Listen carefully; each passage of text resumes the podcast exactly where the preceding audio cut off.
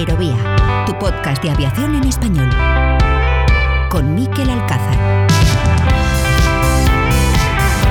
Saludos, ¿cómo están? Sean bienvenidos una vez más a Aerovía, levantando el telón de un nuevo año, el 2023 aquí en tu podcast de aviación en español. Han pasado apenas dos semanas desde que hacíamos balance de un 2022 muy intenso en el sector aéreo, marcado por el buen ritmo de la recuperación tras la pandemia, marcado también por la invasión rusa de Ucrania y por todos los desafíos que enfrenta el sector en la salida de la crisis del coronavirus. Y si 2022 fue intenso, estas primeras semanas del año no están quedándose atrás. Lo más reciente, como seguro que ya conocen, es lo de este domingo en Nepal.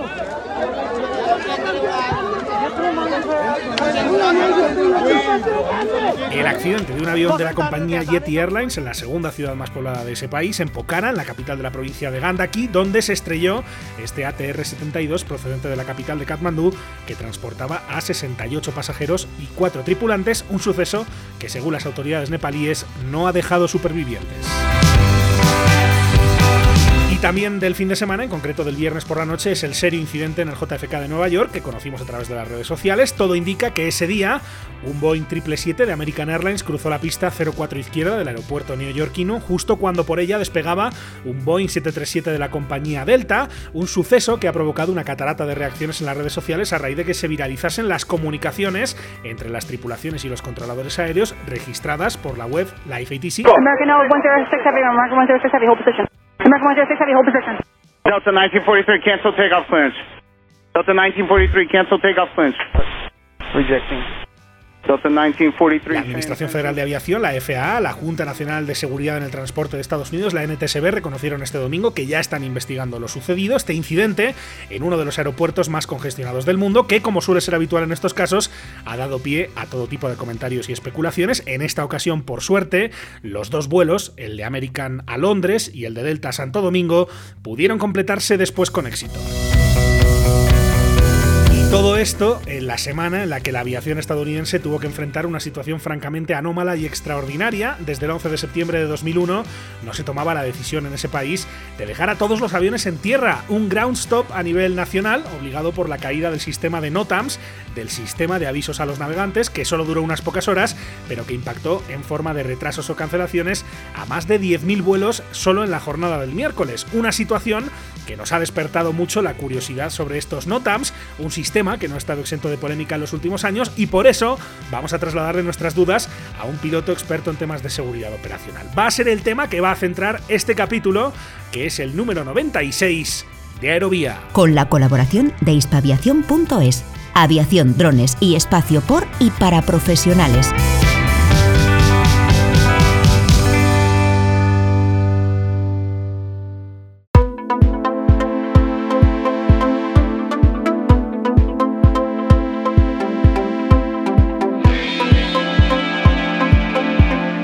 Conoce el mundo del transporte aéreo de la mano de sus profesionales.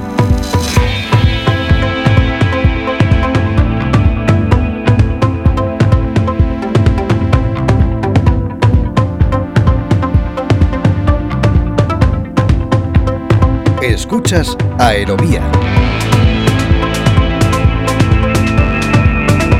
Ya este primer capítulo de 2023 aquí en Aerovía y lo hacemos analizando uno de los asuntos de esta semana. Hablamos de los problemas que provocó este pasado jueves la caída del sistema de NOTAMS en Estados Unidos con la orden por parte de la Administración Federal de Aviación, de la FAA, de que no despegasen aviones durante un par de horas en todo el país, lo que provocó al final del día más de 10.000 vuelos afectados entre retrasos y cancelaciones. Un asunto que ha puesto bajo la lupa este sistema, los NOTAMS, los avisos a los navegantes, sobre el que queremos conversar con nuestro siguiente invitado. Es piloto, comandante de líneas aéreas y hasta el año pasado estuvo al frente del Comité para la Prevención y Análisis de Accidentes de IFALPA. Su nombre es Ariel Socrón. Hola Ariel, ¿cómo estás? Bienvenido a Aerovía. ¿Qué tal, Miquel? ¿Cómo estás? Un placer estar aquí. Encantado de saludarte. Ariel, eh, además en tu caso, por segunda vez en Aerovía, eh, desde el capítulo 5, que hay que hacer memoria ya casi hace tres años que no charlábamos, eh, así que bienvenido de, vuelta a, tu podcast de aviación en español. Ariel, hablemos de, empecemos hablando de, luego vamos a, comentar otro asunto que era el que, por el que originalmente queríamos hablar contigo, pero obviamente la actualidad manda aquí en Aerovía y esta semana pasada se ha hablado mucho de los NOTAMs, de las Notice to Air Men, que ahora también se llaman Notice to Air Missions por aquello de del lenguaje eh, inclusivo. Eh, aviso a los navegantes en todo caso, eh, que es un aspecto importante para, vosotros los pilotos, ¿no, Ariel? Hombre, sí, desde luego que es un, asunto muy importante, puesto que es donde se nos informa de cualquier tipo de incidencia que podamos encontrarnos en el espacio aéreo, ya sea eh, aerovías clausuradas, dispositivos de tierra tipo bores o sistemas de navegación que no estén en servicio, eh, obras en las rodaduras de un aeropuerto, grúas dentro de un área específica alrededor del aeropuerto que nos pueden afectar. Así que sí, definitivamente los NOTAPs, eh, como muy bien has dicho, las noticias para las misiones aéreas. Eh, ahora, yo, bueno, como todo el mundo sabe, todos los aficionados, los NOTAMs eran los Notice to Airmen, ahora pues no, es solo a las misiones aéreas. Cosas que, tiene. Eh, cosas de los tiempos que vivimos. Eh, una pregunta, Ariel, eso me imagino se consulta en el briefing eh, previo al vuelo. Pero luego también, em, por ejemplo, pensando en, en, un vuelo que está discurriendo, el avión se desvía al aeropuerto alternativo, el, NOTAM del aeropuerto alternativo también se consulta previamente salir, se puede hacer durante el vuelo. ¿Cómo, cómo, cómo es la interacción entre las tripulaciones y los NOTAMs? Bueno, pues la verdad es que se puede hacer de muchas formas distintas. Obviamente, a la hora de planificar un vuelo, tenemos que estar con un tiempo previo de antelación al vuelo en, una oficina. Eh, estudiando todo lo que va a afectar a nuestro vuelo, desde el tipo de pasaje, carga de combustible, meteorología y muy específicamente los NOTAMs, porque es todo lo que nos puede afectar en la ruta por la que vamos a, discurrir. Y no solo los NOTAMs del aeropuerto de despegue y de destino, sino los distintos alternativos que, podríamos estar utilizando. Eh, ahí se nos comenta de todo. Y el mayor problema que históricamente hemos tenido es que, claro, no es lo mismo un vuelo, por poner un ejemplo, Madrid-Barcelona, en el que el trayecto es cortito y puedes tener distintos alternativos, ya puede ser Reus, Gerona o Zaragoza, por, mencionar lo que está en medio, y nos podríamos desviar a él, mm, a otro destino como podría ser Madrid-Tokio, en el que la información que nos va a afectar es ilimitada, básicamente. Eh, yo he despachado vuelos con más de 170 páginas de NOTAMs que hay que estudiar. Eh, obviamente, si tenemos 170 páginas de NOTAMs, y 45 minutos básicamente para despachar un vuelo se nos hace un poco imposible. Entonces, bueno, obviamente alguien, un compañero, no un compañero, sino un despachador, nos suele marcar lo que más nos va a afectar hmm. y luego durante las 12 o 13 horas que tienes a lo largo de, del vuelo vas revisando los notams que realmente son más importantes y que te podrían afectar en un momento determinado. Aparte de todo eso, pues si tenemos un imprevisto y nos tenemos que desviar a un aeropuerto que no está contemplado porque hemos tenido una emergencia, a través de, de LACAS, que vendría a ser una especie de, WhatsApp que tenemos en el avión, podríamos obtener todo tipo de información, tanto meteorológica como de NOTAMS que, está disponible respecto al aeropuerto al que nos queremos ir. O en el peor de los casos, eh, contactar con un servicio de tránsito aéreo, con, con los controladores, y que nos comenten qué sería lo más destacable que nos puede afectar en, el desvío. Me imagino que no te ha pasado nunca, Ariel, ir a consultar el, NOTAM o requerir esa información y que el sistema no te la proporcione, ¿no? que es lo que pasó el otro día en Estados Unidos. Claro, ese, ese ha sido el problema, no, evidentemente, afortunadamente no me ha pasado, pero debemos tener en cuenta no solo eso, es que eh, por poner números a todo esto de lo que estamos hablando, en el año 2000 se publicaron 200, 250.000 NOTAMs a nivel mundial. En el año 2020 estamos hablando de 1,7 millones de NOTAMs publicados a nivel global. es tanta la información que, es un problema y se nos convirtió en un problema. Eh, hubo un incidente muy destacado en 2017, un avión de una compañía canadiense aterrizando en San Francisco, eh, casi aterriza eh, encima de una fila de aviones que estaban en la rodadura porque había NOTAMs que no estaban actualizados y no los habían visto.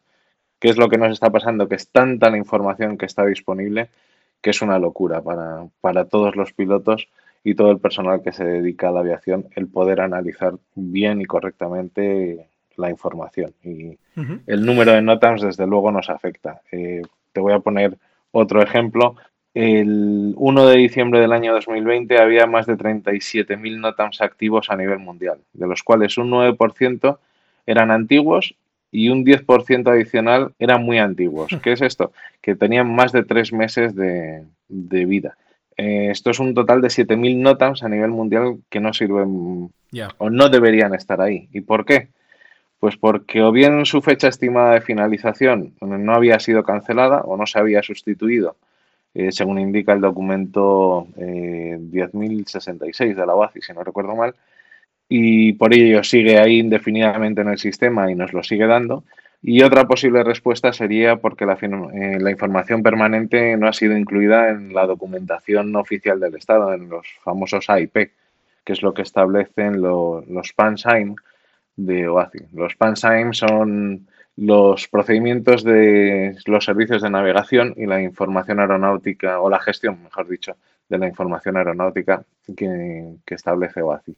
Un ejemplo que tenemos, por ejemplo, a día de hoy en, Europa y que cualquier piloto que esté volando a lo largo y ancho de Europa se va a encontrar, son los NOTAMs relacionados con la guerra que hay en Ucrania.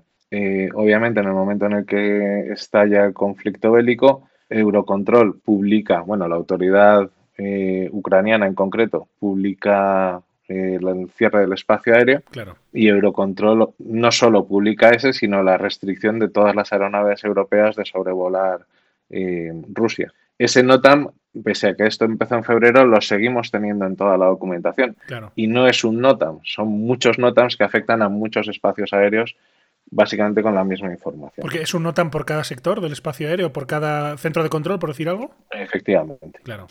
Hablabas de, ese incidente, eh, ese incidente de San Francisco del año 2017, más de cinco años después, eh, un incidente serio, ¿no? Porque ese avión, ese A320 de, de, Air Canada, acaba frustrando la aproximación y pasa apenas 100 pies sobre el primero de los aviones que estaba.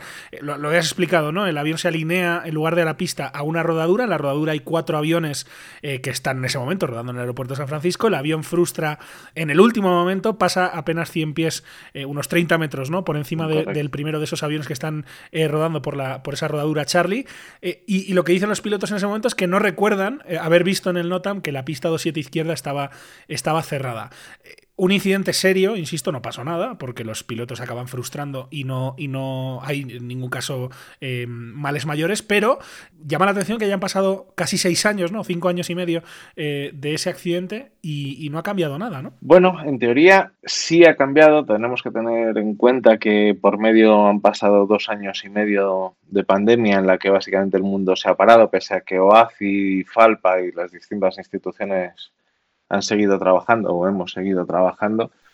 A raíz de ese incidente, pese a que IFALPA llevaba mucho tiempo reclamando una modificación en cuanto a la publicación y la forma de administrar los NOTAMs, eh, OACI decide crear un Information Management Panel que se reúne, si no recuerdo mal, en enero del año 19, al cual participa un representante de, de IFALPA después de haber buscado entre, si no recuerdo mal, era el representante del Comité de Factores Humanos.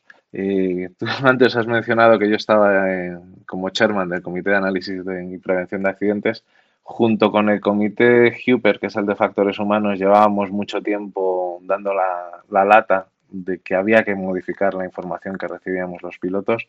Y OACI al final, a raíz de, de este incidente considerado grave, era el Air Canada 759, ahora que, estoy recordando más o menos, ya decide crear este grupo de trabajo en el que están tanto las distintas autoridades, está IATA y, y está representando a los pilotos, está IFALPA. Pues bueno, se crean distintas job cards, que es como lo llaman, en tarjetas de trabajo, y Falpa está metida en, el de NOTAMS y en el de cartas de navegación aérea, si no recuerdo mal que era parte de este grupo de trabajo que se estaba realizando. Y que imagino que habrá que dejarles trabajar, ¿no? Pero no sé si eh, se esperan cambios muy drásticos, eh, si tiene sentido, o sea, si ¿Te imaginas que en el futuro inmediato seguir teniendo que despachar vuelos con 170 páginas de, NOTAMs?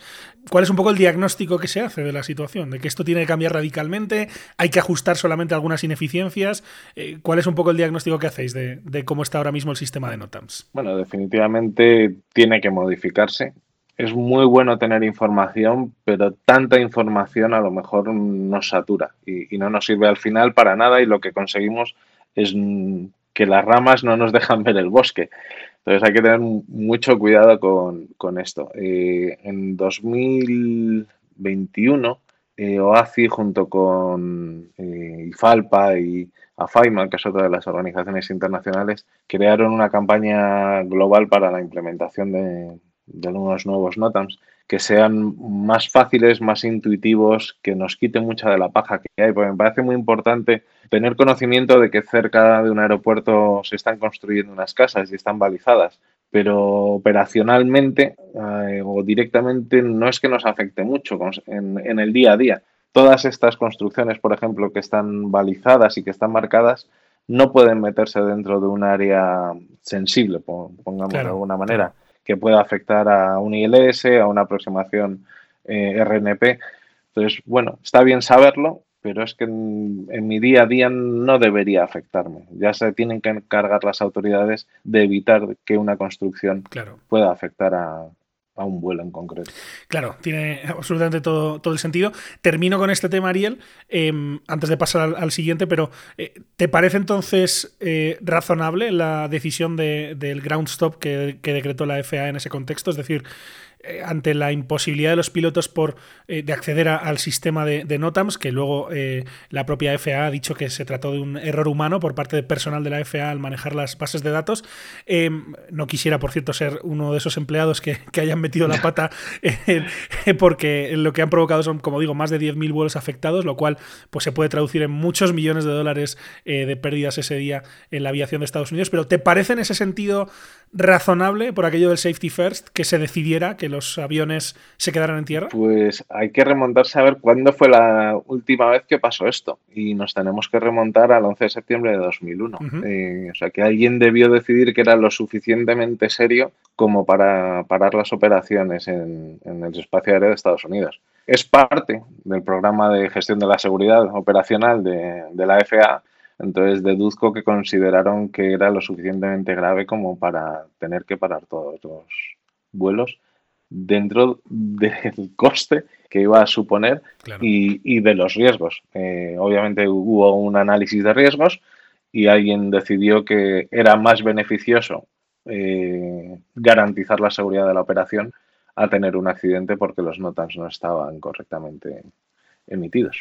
Claro, hay que ponerse la piel del que en ese momento se preguntó, bueno, ¿qué pasa si tenemos un incidente serio o un accidente incluso eh, que se podría haber evitado con que los pilotos hubieran leído en los NOTAM que en ese momento no estaban disponibles? ¿no? Pues automáticamente eh, la respuesta es, evidente. ¿no?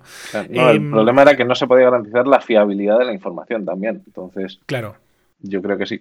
¿Es beneficioso?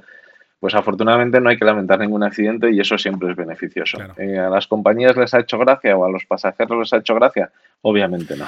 No, no, y, además muchas críticas, ¿no? En este caso al, Departamento de Transporte, a la propia FAA, que no es el primer problema que tiene en los últimos años. También recordarán los oyentes el tema del 5G el año pasado, justamente por estas mismas fechas, eh, que también eh, provocó problemas para las compañías. Pero es que además venimos de esta Navidad en la que Southwest Airlines tuvo muchos problemas y la administración estuvo muy encima de la compañía diciendo que tienen que actualizar sus sistemas y que no, es de recibo el, servicio que le han dado a los pasajeros en estas fechas. Pues es, también ¿no? a la FAA, que por un fallo informático eh, ha tenido eh, estos problemas. Pero bueno, este era el primer tema que queríamos hablar con Ariel. La actualidad manda, como decía aquí en Aerovía, pero inicialmente queríamos hablar con nuestro invitado por otro asunto que también tiene que ver con Estados Unidos, que también tiene que ver con la FAA, con la Administración Federal de Aviación, eh, y, que, y que en este caso la FAA quiere que más empresas del sector tengan su Safety Management System, su SMS.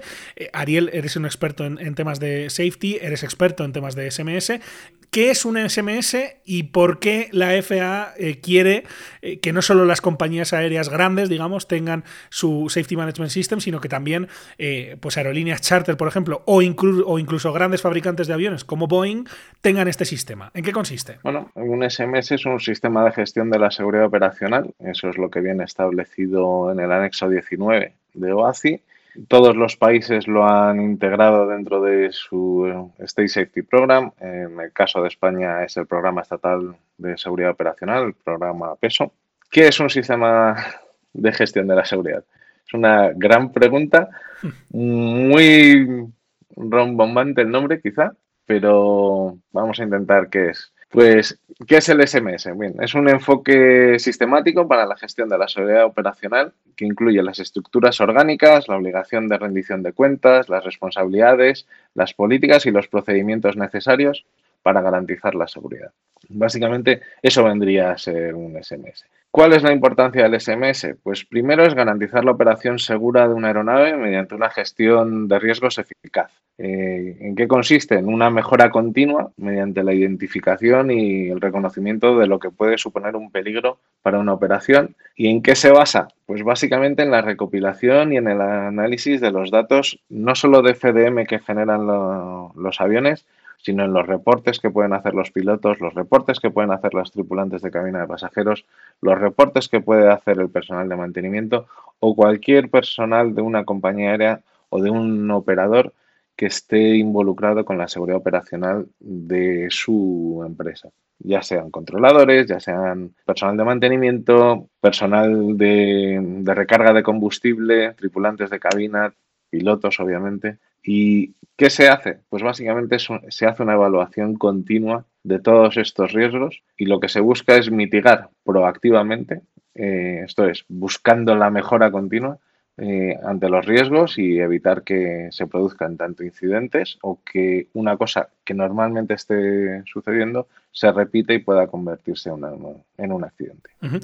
Ahí, Ariel, em, tú lo estabas explicando, pero eh, me imagino que puedes eh, informar, puedes reportar tanto una situación puntual, ¿no? pues ha pasado esto en este vuelo em, para que se investigue, o algo que sea más sistémico, ¿no? mira, pues no me gusta como, o creo que esto no se está haciendo bien, y ese, me imagino, ese reporte es anónimo, ¿no? Eh, que es parte de la, del secreto de todo esto. Correcto. Más que anónimo, a mí me gusta más definirlo como confidencial, porque los anónimos, los sistemas de gestión no, ni siquiera los valoran, porque un anónimo no tienes a quién pedirle más información si la necesitas. Lo que sí se hace es cada vez que alguien reporta, ese reporte, por ejemplo, en España pasaría al sistema, bueno, hoy en día ya pasa directamente a la compañía y la compañía, el operador, es el que lo notifica a la agencia.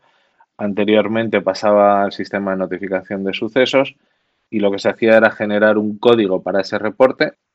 no se sabía quién era la persona, pero sí había una trazabilidad en caso de necesitar más información al respecto. Que sea confidencial, eh, Ariel, es, clave, ¿no? Por el tema de, la, de, las represalias, ¿no? Que no haya nadie que decida no informar sobre algo que tiene que ver con la seguridad operacional y que tenga miedo de que por decirlo pues pueda tener algún tipo de consecuencia negativa, ¿no? Eso me imagino que también es sagrado como parte del SMS, ¿no? Completamente. Y ahí entramos dentro de lo que es la, cultura justa o como lo llamamos ahora, la cultura positiva de seguridad. Eh, en Europa se, llama, se sigue llamando, y espero que se siga llamando, una cultura justa, porque nuestros estándares en cuanto a judicialización eh, están muy limitados, pero bueno, no es el mismo concepto que tiene Europa respecto a una cultura justa a la que puede tener un país asiático. Entonces, por globalizar, eh, hablamos de una cultura positiva de seguridad, que es lo que busca el anexo 19 de OACI dentro del SMM del SMS y del manual, que es el SM. ¿Qué tipo de, por poner ejemplos concretos para que nuestros oyentes se puedan hacer una idea, qué tipo de cosas se pueden eh, reportar en, como parte del SMS de una compañía aérea, por ejemplo? Pues por parte de, de, los operadores o la gente que esté involucrada en la operación, básicamente cualquier cosa. Cualquier percepción que tengamos de riesgo que puede generar cualquier evento, desde una colisión con aves, eh, una programación que genere fatiga en la tripulación, un procedimiento de recarga de combustible que no sea el apropiado, una forma de realizar las, las operaciones de mantenimiento, a lo mejor porque el hangar en el que se hace no está suficientemente iluminado o porque las horas a las que se hace ese mantenimiento es justo en, en la hora que más afecta el ciclo circadiano se puede notificar cualquier cosa. Eh, lo que sí es muy importante y es parte de, la definición de cultura justa es que cualquier persona que reporte está protegida siempre y cuando si ha cometido un error haya sido un, error involuntario. Cuando estamos hablando de dolo o negligencia, ahí ya por mucha cultura de reporte que haya, estamos hablando de otra cosa distinta. Claro. Entonces ya no estaríamos protegidos de la misma manera. Pero lo normal, en el 99,9% de las situaciones, es que lo que se va a reportar es un error. no sé, por parte de un piloto, pues a lo mejor que, se equivocó a la hora de selectar un mando y podía haber causado la activación de, una de las alarmas del avión cuando no eran necesarias. Se me ocurre, es por poner un, ejemplo hipotético. y, me imagino que em, parte de la cuestión aquí es que cada eh, reporte se investigue, ¿no?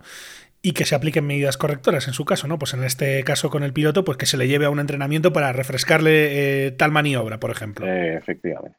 Básicamente los sistemas de gestión de la seguridad lo que tienen son cuatro pilares básicos. Primero es una política y unos objetivos de la seguridad operacional, que son los que establece eh, la empresa en cuestión. Luego una gestión del riesgo de la seguridad operacional, seguido de un aseguramiento de esa seguridad operacional y por último, la promoción de la seguridad. ¿Qué es esto de la promoción? Suena, suena oferta de, un gran almacén, pero no, es simplemente distribuir la información entre todos los que están involucrados en la operación para que sepan que una determinada situación puede generar un riesgo. Y con ello lo que se hace es concienciar a todo el colectivo intentar eliminar el riesgo, obviamente.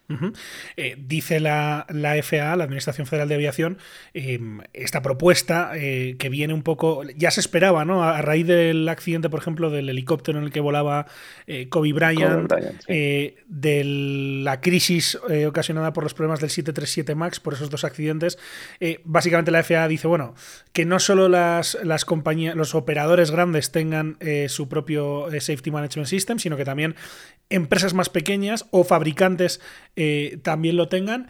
Y, claro, aquí la pregunta es, bueno, en realidad esto es un sistema que, se puede implantar en cualquier compañía, ¿no?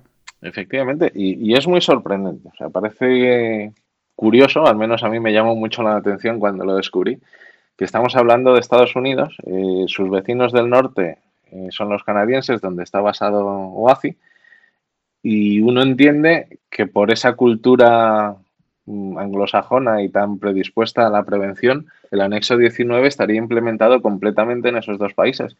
Y es curiosamente en Europa donde hemos avanzado más y Estados Unidos no es tan restrictivo o no pide tanto eh, cumplimiento del anexo 19 y de los sistemas de gestión de seguridad operacional como lo hace Europa.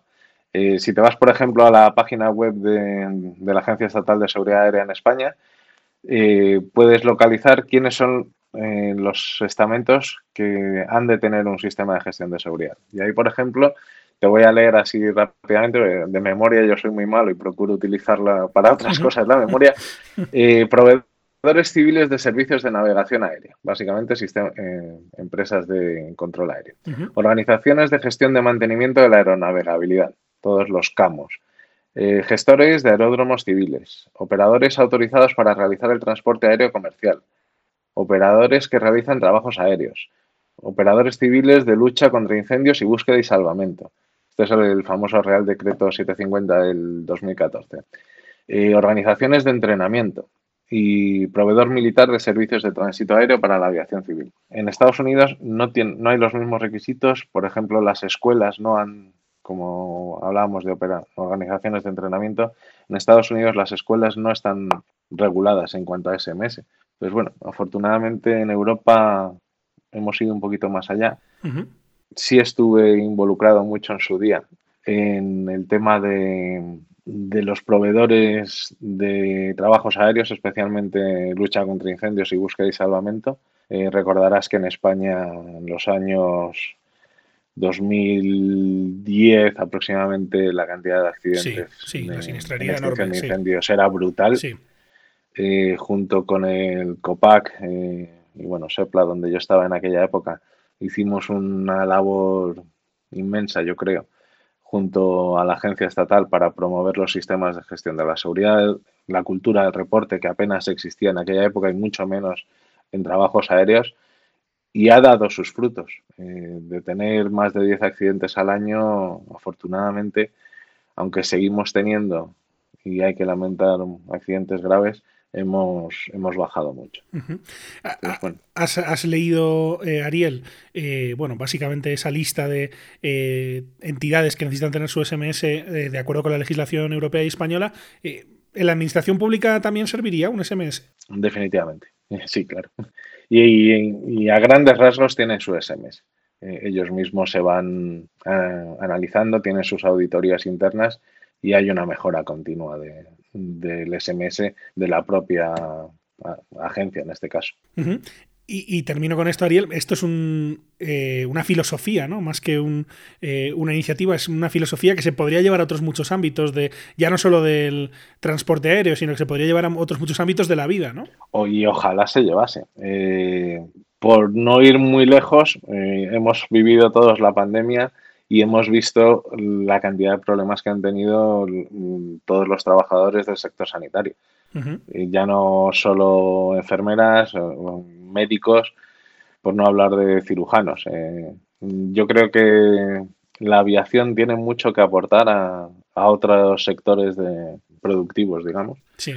Desde luego uno de ellos sería el, sanitario, el ferroviario, ni te cuento. Eh, recuerdo reuniones a raíz del accidente del Albia que a mí me dejaron petrificado, que no hubiera un sistema de gestión de seguridad en, un medio de transporte como es el ferroviario en, este país, a mí me impactó. No podía pensar que no lo tuviese cuando todos dependemos básicamente del mismo ministerio.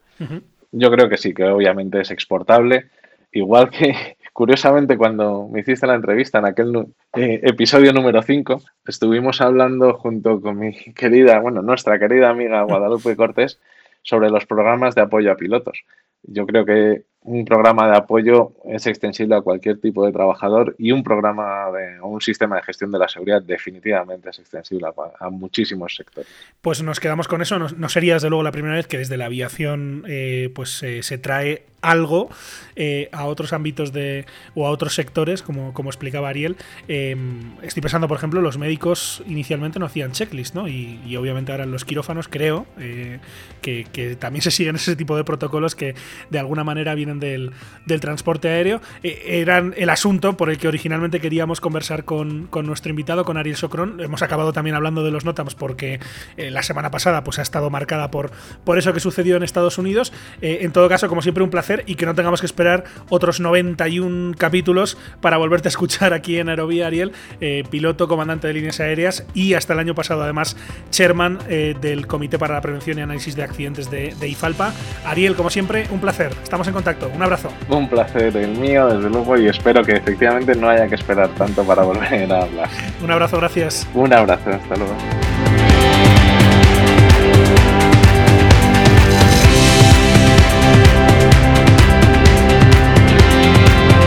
Así llegamos al final de este capítulo en Aerovía, el primero de 2023. El próximo lunes nos encontramos nuevamente con ustedes. Además lo haremos con algunas novedades. Mientras tanto, recuerden que pueden encontrarnos en hispaviación.es, en www.aerovía.net, así como en facebook.com barra podcast, en los perfiles en las redes sociales de Hispaviación y también en Twitter en nuestro perfil Aerovía Podcast. Como siempre, les invitamos a suscribirse si no lo han hecho todavía en cualquiera de las principales plataformas en las que pueden escuchar Aerovía. Estamos en las más importantes, en Spotify, en Apple Podcast, en Evox, en TuneIn, en Podbean, así que donde quiera que nos escuchen, donde quiera que estén suscritos, no olviden que valoramos mucho cualquier comentario, cualquier crítica, cualquier sugerencia que nos hagan llegar por cualquiera de las vías de contacto que tienen a su disposición. Muchísimas gracias por estar ahí y hasta la próxima.